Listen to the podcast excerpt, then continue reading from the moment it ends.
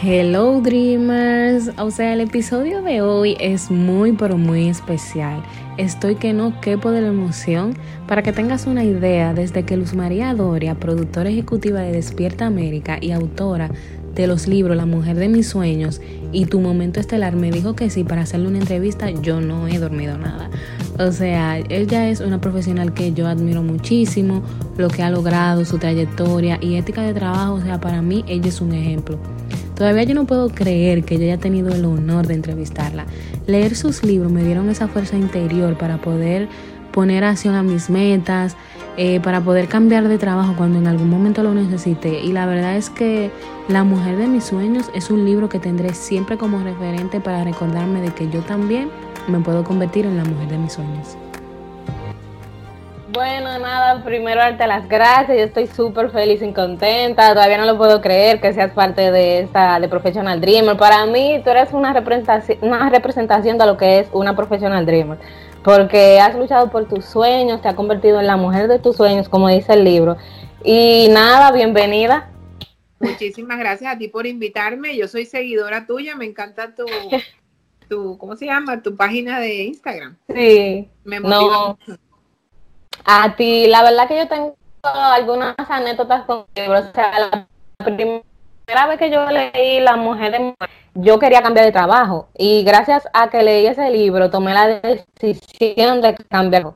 La segunda vez que leí, que lo leí, entonces en ese trabajo quería subir de posición y me dieron la posición la tercera vez que lo leí, me dices tú que sí a la entrevista. O sea, ya yo lo quiero leer por cuarta vez, a ver qué es lo que pasa. Ay, qué bueno, me encanta que te traiga tan buena suerte, aunque yo creo que todo eso no es el libro, eres tú, que es lo más importante. Tú sabes que mucha gente me, me dice, no, es que desde que leí tu libro, tú lograste, tú lograste, yo no logré nada.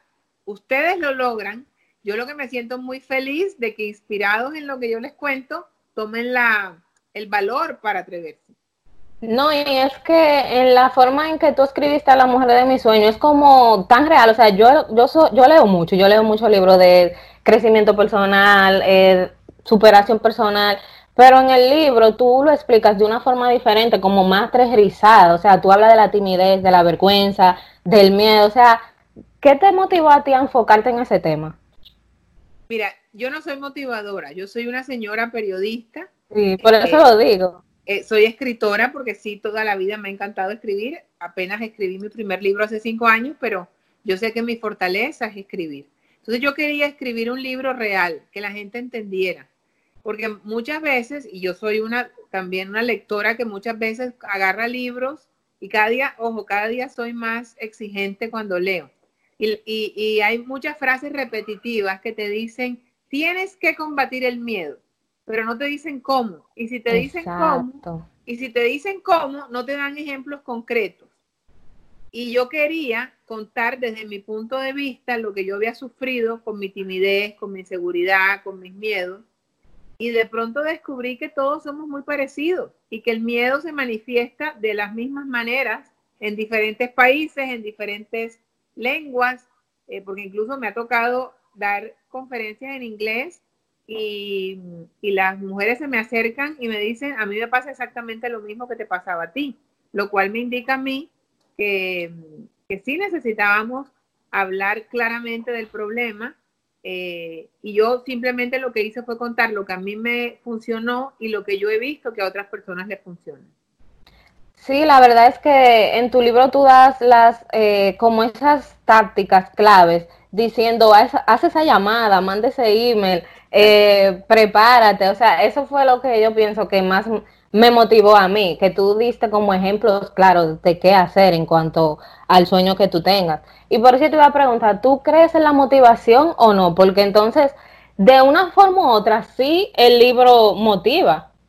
Yo sí creo en la motivación, pero yo como soy productora y periodista, yo necesito que me motiven de maneras concretas. También entiendo que cada cual tiene su manera. La mía particular es que me expliquen por qué no estoy funcionando para poder funcionar. Cuando a mí alguien me dice, eh, Luzma, tú tienes que prepararte para poder perder el miedo, yo tengo que preguntar, ¿y cómo yo me preparo? Explícame Exactamente. Bueno, antes de ir a un meeting, para que no te dé miedo alzar la mano, tú averigua de qué es el meet, sobre qué es el meeting, investiga las posibles preguntas que van a hacer en el meeting para que tengas respuestas. En el caso mío, que soy una líder de un departamento, yo cada vez que mi jefe me llama a un meeting, yo veo todos los problemas que tengo y si me preguntan de esto, yo voy a explicar cuál creo yo que es el motivo y cuál es la solución que estoy buscando. Busco mis fortalezas. Es muy importante que uno esté preparado para vender bien lo que uno hace. Eh, ¿En qué nos está yendo bien? ¿Cómo vamos a mejorar esto? ¿Qué ideas nuevas voy a implementar? Entonces, cuando tú me preguntas a mí que si yo creo en la motivación, claro que yo creo en la motivación. Lo que a mí me parece que el nombre de motivadora no es lo, no es lo mío. Yo, si yo te motivo, qué bueno, pero yo quiero que me veas como una persona con experiencia que lleva eh, una vida de inmigrante en este país de más de 30 años, que he visto triunfar a muchos y que por la edad que tengo, ya voy a cumplir 55, pues ya he confirmado ciertas cosas que antes dudaba. Entonces, básicamente lo que yo quería era pasar un poco de, de lo que yo había vivido porque fíjate que yo escribí el libro pensando en muchachas jóvenes. Yo no escribí el libro pensando en cincuentonas. Y la buena noticia del libro es que las, las muchachas jóvenes se han sentido inspiradas y me lo han hecho saber. Y tengo ahora un club de fans jóvenes que me encanta porque aparte me recuerdan a la luz más jovencita y me devuelven un poco como esa energía. Y tengo un club de cincuentonas como yo que se han atrevido a volver a empezar que han perdido el miedo, que ha dicho, espérate, pero si está a los 50 se volvió escritora y ahora da conferencias y viaja y le perdió el miedo a muchas cosas, pues yo también lo voy a lograr, lo que significa que no hay edad para cumplir los sueños. Eh, hace un tiempo estuve en Orlando, hace unos meses me invitaron a dar una conferencia en un en una asociación a una asociación de abogados. Y me sorprendió mucho cuando se terminó el, eh, la conferencia que aparte no es lo mismo dar una conferencia a 500 muchachas jóvenes que a una asociación de abogados que ya son personas valientes, que cree uno que son personas valientes, que ya son profesionales hechos y derechos. Que se atreven. Es que se atreven y más con esa profesión. y, y, recuerdo que al final se vino un señor mayor, me dijo, ya yo estoy retirado, eh, era abogado obviamente, dice, pero hoy gracias a lo que usted dijo me voy a atrever a someter un guion de, algo que escribí y nunca me había atrevido a mostrarle algo. Lo voy a mandar. Y yo me sentí tan feliz porque aparte, siempre que termino una conferencia o, asisto a algún evento, siempre hay alguien que me cuenta, así como tú me estás contando hoy, lo que le, lo que le ha producido leer mis libros o lo que le produjo escuchar mi charla. Y siempre hay alguien que me hace pensar que ese era el motivo por el que yo debería estar ahí. Entonces, em, entonces sí me gusta motivar, no me gusta que me digan motivadora. Me parece que hay muchos que lo hacen muy bien y que han estudiado para eso. Yo no estudié para ser motivadora, eh, pero lo que, lo que comparto sí son enseñanzas reales y que, y que a mí me han funcionado y que he visto que a otros les funcionan. Y no ha llegado el momento donde tú te has cansado de tantos mensajes que recibes, porque yo sé que tú recibes mensajes diarios de personas que tal vez leyó el libro ayer, o sea, no llega un momento que tú dices, wow, sí, otra que descubrió el libro. Te voy a contar algo que me pasó esta mañana. Hay una persona que trabaja conmigo, mi empresa es muy grande, yo trabajo en Univision y, y hay, hay, equipos que no coinciden, sobre todo por el horario nuestro, somos muy, madrugamos, hay personas que yo no veo que trabajan de noche. Y hay una señora que últimamente se ha acercado a mí a hablarme de cosas del programa. Ella trabaja en otro departamento. Y nos hemos hecho amigas. Y le regalé su momento estelar. Y ayer, ayer no, la semana pasada, en esta cuarentena no sabe uno qué día es, me dijo, te voy a escribir lo que yo sentí cuando leí en tu libro y porque a mí yo, me, yo me comunico mejor escribiéndole, ¿ok? Ayer me dio cuatro páginas de un blog amarillo así escritas a mano de lo que ella había sentido, de lo, de, lo, fíjate bien, ella me conoce hace como, dice que muchos años de que yo trabajo en Univisión, pero nunca nos habíamos hablado hasta hace poco. Entonces ella me dice que cuando ella me vio la primera vez, pensó que yo era altiva, porque yo era, me vio tan alta y que pues no había, no, se le ocurrió hablarle y, ahora que se, que, se me ocurrió, que, se, que empezamos a hablar y que logró leer el libro, eh, ese libro le produjo muchas cosas en, en, su manera de ver la vida y me las escribió todas. Y se me aguaron los ojos y hoy fue a verme, me dijo, leíste lo que te mandé, y le dije, te lo agradezco tanto y te voy a decir algo. Gracias a Dios me pasan cosas así muchas veces al día, me, escriben por Instagram, por Facebook, eh, recibo muchas cosas en Univisión y te lo juro que cada una, en este momento tú eres lo más importante, lo que me estás diciendo para mí, lo más, tú eres lo más importante. Esta mañana fue esa señora, o sea, ni me canso, ni termino de creérmelo y, y lo que tengo es un agradecimiento eterno e inmenso a Dios y a la vida que me ha permitido eh, con, mis libros y con mis charlas poder impactar la vida de otras personas. Yo, yo, tú sabes, tú eres mi lectora, sabes que mi misión es servir.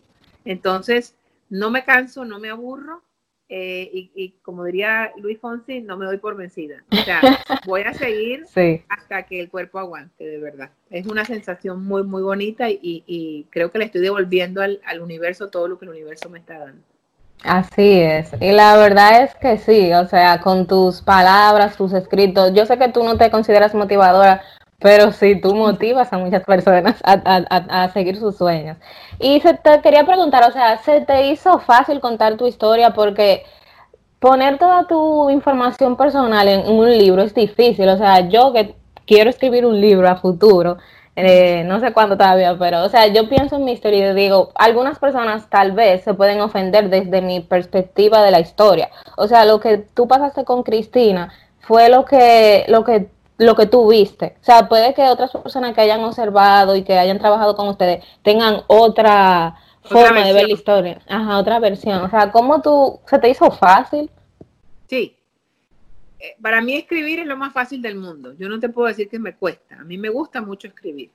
Me cuesta quizás, que me está pasando ahora, yo no soy de las que escribo, de, de las que me siento a pensar en que voy a escribir yo cuando me siento, cuando se me ocurre la idea, me siento y, y, no, y no me detengo, ¿no? O sea, no es difícil porque aparte, eh, tal vez por mi profesión, porque me gusta mucho analizar, sintetizar, eh, soy lo desordenada que soy en la vida real con las cosas, soy de ordenada mentalmente. Eso, gracias a Dios, mm. tengo la mente súper organizada y, y, creo que, que a lo largo de mis treinta y pico años de carrera, eh, he ejercido bien esa, esa, manera de organizar mis ideas y, de, y entrenar a otras personas a que aprendan a organizar sus ideas. Entonces, cuando yo empecé a escribir La mujer de mis sueños, eh, yo no me acuerdo que lo primero que yo hice fue dividir los capítulos que yo quería. Y si mal, si mal no estoy, creo que son siete. Siete que ahorita ni me acuerdo. Creo que son siete capítulos que tiene. Y yo cada uno, fíjate a ver, double check. Ah, ya ni me acuerdo. Em, tiene. Ahora no me digas que tiene 16 porque te estoy loca de remate. Tiene 10. Tiene, 10. Bueno, eh, creo que empezó por 7. Porque aparte el, número 7 me gusta mucho. Y, y cada uno tenía una idea. Y yo sabía exactamente que el hilo conductor de ese libro iba a ser mi historia. Lo que yo no me imaginé nunca era que mi historia iba a ser tan importante. Yo no quise ser la, la, protagonista de la historia, aunque de alguna manera lo era, pero yo pensé que la gente me iba a preguntar mucho más en las entrevistas por Sofía Vergara que por Tatati Minana, por ejemplo. Y, a mí me han hecho toda clase de preguntas. De, mi papá todo el mundo lo conoce, todo el mundo me pregunta por mi papá. Eh, y, a veces al principio me pasaba mucho que me preguntaban cosas y esta persona cómo sabe eso, y claro, yo lo conté en el libro. Entonces, eh, no fue difícil, no fue difícil organizarme. Creo que tal vez eh, tu momento estelar fue un poco más difícil, porque como tu momento estelar fue más que fue una petición de la editorial, gracias al éxito de La Mujer de mis Sueños, entonces quizás fue como más eh, pensado, pero este fue dictado por mi corazón y yo sabía exactamente cómo comenzaba, porque aparte tal cual comenzó, así quedó. Eso no tuvo ningún cambio. Entonces yo quería empezar, hubiera podido empezar hablando de cuando nací, sin embargo quise empezar hablando de cuando me convertí en inmigrante, que fue aquel 6 de enero que me vine a vivir a este país y que empiezo contando la serenata que mi papá me dio la noche anterior en Cartagena. Y lo que sí fue muy divertido es que yo no sabía cómo terminarlo. Y recuerdo que una amiga puso en Facebook una foto de nosotras jovencitas en el yearbook del colegio y cuando yo vi esa foto que me encontré a mí misma ahí, me acordé lo que las monjas me pensaban, o sea, leí lo que las monjas habían escrito de mí. Como te describieron. Exacto, que parecía un desodorante.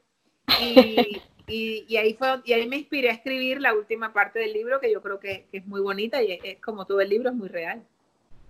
Sí, y hablando de tu momento estelar, en tu momento estelar tú escribiste una frase que dice, si lo escribe te va a pasar. ¿De verdad ¿Eso es cierto? A mí me pasa. Yo siempre que escribo algo me pasa. Y muchas veces escribo antes de que pase. O sea, escribo, doy gracias antes de que pase. Eh, y luego me da mucho gusto cuando releo y digo, ups, ya, me pasó. Incluso siempre cuento una historia. En Bogotá, cuando fui a presentar el libro a Bogotá, me regalaron La mujer de mis sueños, pero, eh, o sea, tú lo ves y parece el libro, pero son páginas en blanco, es como un diario, ¿no? Para hacer un diario. Y recuerdo que ahí escribí eh, algo como, voy a publicar tu momento estelar y va a ser un éxito. Y obviamente pues no se había publicado. Y gracias a Dios así fue. Y fue un éxito. ¡Wow! Otra curiosidad que yo tengo es que tú en el libro La mujer de mis sueños cuentas que tu abuela nunca trabajó, tu mamá tuvo su propio negocio. ¿Qué te motivó a ti entonces a ser parte de de una corporación, de, de emplearte para otra persona? Mira, yo soy la primera de mi familia que fue a la universidad. Y ahora hay dos, ya mi hija también se graduó de la universidad, pero eh, incluso tuve la oportunidad, porque mi abuelo, que era un gran hombre de negocios, pretendía que yo tuviera un negocio cuando me graduara aquí, que me fuera a Colombia a trabajar. Yo no soy, yo creo que yo no, primero que, que no soy buena, no soy muy buena vendiendo, soy muy buena vendiendo las, eh, en, mi, en mi mundo, ¿no? O sea, me encantan las noticias, me encanta eh, hacer titulares, me encanta eh, promover, pero yo creo que si yo hubiera tenido, no sé, un almacén y hubiera tenido mi propio negocio, no creo que, tal vez porque no siento pasión por eso, entonces yo creo que uno tiene que sentir pasión por lo que uno hace y de esa manera, pues te quedas horas extras trabajando, entonces no creo que yo, dueña de un negocio, hubiera funcionado, a no ser de que fuera de carteras o de zapatos, que me encantan, pero me lo hubiera dejado todo para mí. Eh, no te creas que ahora ya mayor, si digo, ups, me hubiera gustado a lo mejor, eh, o me gustaría tener algo que sea mío. Pero ya yo creo que puede ser más, más factible porque ya tengo un nombre, quizás eh, en un futuro, aparte de vender libros, pueda vender cosas que estén relacionadas con lo que hago, ¿no? En, mercancía con mi... Claro. Con, las ideas. Motivacionales, exacto. Eh, pero, pero en aquel momento eh, mi ilusión era ser periodista y trabajar en, en, los medios de comunicación. Tuve la suerte de que Cristina me diera trabajo en Editorial América, que hoy es Editorial Televisa, y, y era, era exactamente lo que yo quería. Wow, me encanta. Algo que nosotras las mujeres sufrimos mucho es el síndrome del impostor, ¿verdad? Entonces, en, La Mujer de mis sueños, tú dices una frase que dice, conviértete en un líder aunque no tengas el título. Exactamente. Que es algo muy difícil. Es difícil si lo ves, si lo piensas mucho. Si lo empiezas a actuar, no se te hace difícil. Y eso yo lo aprendí de, de, de un libro que me leí que se llamaba El líder que no tenía título justamente, es un, gran libro, me acuerdo que me lo leí en unas vacaciones en un barco. Eh, hay, una, hay una anécdota que también cuento en el libro, cuando John F. Kennedy llega a la NASA y ve a un señor que está eh, limpiando el piso, barriendo, le dice, ¿y usted qué hace aquí? Y él le dice, yo estoy, yo soy, yo ayudo a poner, al, yo, yo, he ayudado a poner el hombre en la luna. Y definitivamente ese hombre, con su trabajo en la NASA, ha, ha logrado eso también yo creo que, en la medida que nosotros nos convirtamos en dueños de nuestros territorios, es muy importante, es lo que yo siempre le digo a la gente que trabaja conmigo, tú tienes un territorio y ese territorio tú tienes, no es mío, es tuyo, aduéñate de él. Eh, y de esa manera nos convertimos en líderes. sin tener el título. El título ya vendrá después, pero cuando un jefe ve que una persona que trabaja para uno está cada día tratando de, aprender cosas nuevas, que se empodera el solo, que, se siente dueño, que, que incluso puede hasta refutarle una idea a un jefe. A mí me encanta que la gente refute mis ideas y me diga, no, Luzma, eso no, hagámoslo así. Y si la idea es mejor, créeme que yo me voy siempre por la mejor idea. Y, de esa manera, eh, por, eso, por eso yo digo siempre que es muy importante que, no pensemos, ah, no, yo, yo no, yo no lidero porque yo no soy ni, directora, ni jefa, ni, vicepresidente. El título no tiene absolutamente nada que ver con la, con la función de liderar, porque cuando tú lideras, eh, de hecho, hay, líderes natos, hay niños que tú ves que ya son los líderes y son niñitos. Entonces, es algo que tienes que, que sí se aprende, ojo, dicen que no, yo creo que sí se aprende. Eh, y hoy justo leía una frase que me encantó, que decía que siempre tienes que, las personas que trabajan contigo siempre tienen que ver como que aún, tú tienes que dejar como líder que, que las personas aprendan a seguir reinventándose, que nada está resuelto porque en la medida en que ya tú des la impresión de que todo se resolvió, ya, no, ya, no nadie necesita un líder y todo está resuelto. Entonces, siempre hay que... Así es. siempre hay que seguir creciendo, inventando.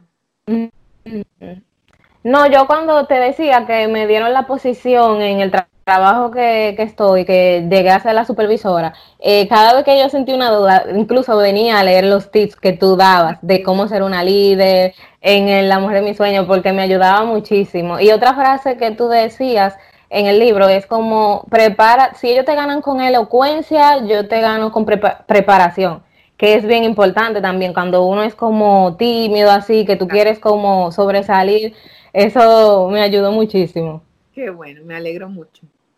No, yo te iba a preguntar alguna anécdota que te, que te haya pasado, que no te haya dado, que te haya dado miedo en estos últimos tiempos, que no esté en el libro, o en ninguno de los dos. Muchísimas cosas. Hace dos meses eh, estuve cerca de una persona que tenía coronavirus y me dijeron que tenía que estar en cuarentena. Me, cerré en mi cuarto 14 días y tuve mucho miedo de, de que me hubieran contagiado.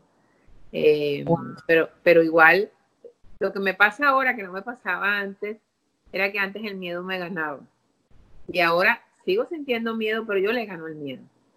Y, mi mente va más rápido que él. Entonces yo dije, espérate, son 14 días que tengo que estar aquí, tengo que ser positiva, tengo que hacerme yo misma la idea de que no voy a estar aquí 14 días, voy a vivir día con día, porque si empiezo a contar entre cuatro paredes, 14 días me voy a enloquecer. Y fue una experiencia, ¿sabes? Que no se me hizo ni larga, aprendí mucho, leí mucho, me organicé, seguí trabajando. Obviamente me hacía falta ver a mi familia, pero nos veíamos por FaceTime. Y incluso pensé que me iba a engordar más de lo normal, pero no comí ni tanto. En todo caso, pienso que la mente es tan poderosa que si a mí me llega a pasar esto hace 10 años, me hubiera enloquecido. Pero fíjate que ya no, ya, ya creo que ya logro dominar ese tipo de, de sentimientos, ¿no? Que, que, el miedo es fácil de reconocer porque te hace pensar enseguida que todo va a estar mal. Y escuchaste mucha música también. Me viste a Camilo. Sí, que dijiste que Camilo fue uno de los que me acompañó en mi cuarentena. ¿Sabes qué me pasó? Algo divertido. Me puse incluso a buscar canciones de, en YouTube, canciones de mi época. Eh, de Cantaré, Cantarás, que a mí me emocionaba mucho. Eh, yo creo que que si algo bueno ha traído esto, eh, obviamente es el, tiempo que hemos podido pasar con nuestra familia y con nosotros mismos. Porque ahora, eh, incluso ahora, a pesar de que nos estamos reincorporando a la, a, la, a la nueva normalidad, creo que lo estamos haciendo ya más convencidos de que, de que somos nosotros primero los que debemos estar con nosotros mismos. O sea, que no necesitamos estar a lo mejor con más gente como antes y, que, y que uno la verdadera compañía yo creo que somos nosotros mismos. Si uno no es feliz con uno, no es feliz con nadie. Así es. Y ya que estamos hablando de eso, ¿qué mensaje tú le das a esas personas que están pasando ahora mismo por una situación difícil, que tal vez perdieron su trabajo y están pasando por esa situación que de la incertidumbre? Mira, em, ojalá yo pudiera tener un mensaje que cambiara eh, la manera en que ellos van a ver su futuro. Yo siempre me agarro de mi fe y yo estoy segura que de los momentos difíciles nacen momentos estelares. Lo principal, y lo he repetido durante toda la pandemia, es que estemos sanos. Lo principal es que no tengamos el coronavirus y que seamos suficientemente responsables para cuidarnos y no contagiarnos. Y cuando digo eso, es que no pensemos que ahora, porque ya podemos salir a la calle, vamos a estar yendo a todos los lugares, eh, porque, porque vamos a, podemos, o sea, el virus está ahí afuera, podemos seguir, claro. seguimos corriendo peligro. Hasta que no haya una vacuna. Exacto. Entonces, en este momento yo creo que lo principal es cuidarnos y dar gracias porque no nos hemos contagiado. O sea, eso es prioridad. Eh, y hay que mirar para atrás siempre. Yo digo que siempre que hay que mirar para atrás porque muchas veces decimos, Dios mío, no tengo trabajo, no tengo dinero. Ajá, pero y los que están en un hospital alejados de la familia, eso sí está peor que tú. Lo tuyo tiene solución por el momento. Estos pobres no tienen ni una vacuna, ni, ni, un remedio, digamos, que, lo, que los ayude a, recuperarse. Eh, entonces, que no pierdan la fe. Lo primero, ok, ¿y cómo no pierde uno la fe en un momento difícil? Mirando para los lados y mirando para atrás. Mirando que Dios es el único que tiene el poder de cambiar tu situación y que tú vas a tomar acción para cambiar esa situación. Uno, hay miles de de maneras nuevas de trabajar que están saliendo ahora. Haz research, busca, investiga. Estoy viendo que tienes a Yeyucan ahí. Esa es una manera. Sí, esa es una manera, fíjate, conviértete en un coach de Yeyucan, esa es una buena idea para trabajar. Yo creo que este es un momento en el que, a pesar de que tenemos miedo, deberíamos tener también el valor para atrevernos a hacer lo que nunca hemos hecho. Y eso es un buen momento, porque todos estamos iguales. Sí. El, el, río está revuelto y dicen que el río revuelto ganancia de pescadores. Fíjate, yo en este momento, yo nunca a lo mejor hubiera hecho las charlas con luz y en el momento de la pandemia me atreví. Sí. Eh, entonces creo que, es importante que si estamos sanos, que es lo principal, ok, perdimos el trabajo, no tenemos dinero, ¿qué vamos a hacer concretamente para solucionar esto? Y buscar ayuda y buscar maneras de, mejorar la situación financiera. Lo que pasa es que si nos quedamos llorando en la casa, obviamente... Nada va a pasar. Así es. ¿Y un libro que tú recomiendes, aparte de los tuyos, que tú digas que es buenísimo? Mira, el, primer libro, yo diría que el, primer libro que causó un efecto de cambio en mi vida fue Los Cuatro Acuerdos. Eh, es un libro muy simple, muy simple, muy simple, y se lee fácil, y es chiquitico. Y es un libro que quizás no tú digas, pero esto ya yo lo sabía. Sí, pero cuando te lo juntan todo, y te explican cuáles son esos cuatro acuerdos y tú riges tu vida por esos cuatro acuerdos, te va a ir mejor. Yo me acuerdo Mira, yo no lo he leído. Te lo aconsejo. Yo me lo leí un 31 de diciembre, me acuerdo de eso. Y hay una, uno de los cuatro acuerdos es no asumir. Y, me acuerdo que son, haz todo lo mejor que puedas, no asumas. Eh, ahorita no me acuerdo de los otros dos, pero, pero es maravilloso ese libro porque, porque es tan simple, pero tan, tan real y tan... Y, lo puedes aplicar todos los días a toda hora y vas a ver la diferencia. Ese es muy bueno. Eh, otro que es muy bueno es el que, te, el que te comenté anteriormente, el líder que no tenía título, que es de Robin sí. em, yo, si vienes a mi casa te encuentras libros por todas partes.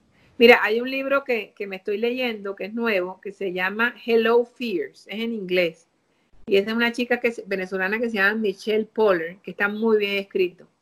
Eh, wow, sí lo he visto online, pero no lo he comprado, lo voy a poner en mi bueno lista. y está y es muy práctico. Y las, a las miedosas nos va a servir. Y habla del miedo.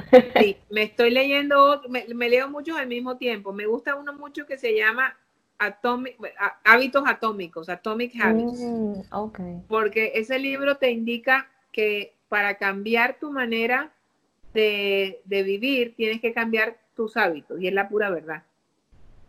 Eh, la verdad que yo soy una lectora empedernida. Eh, hay, veces hasta incluso que releo, cuando leo en Kindle eh, subrayo en amarillo y, voy buscando y releo todo lo que subrayé.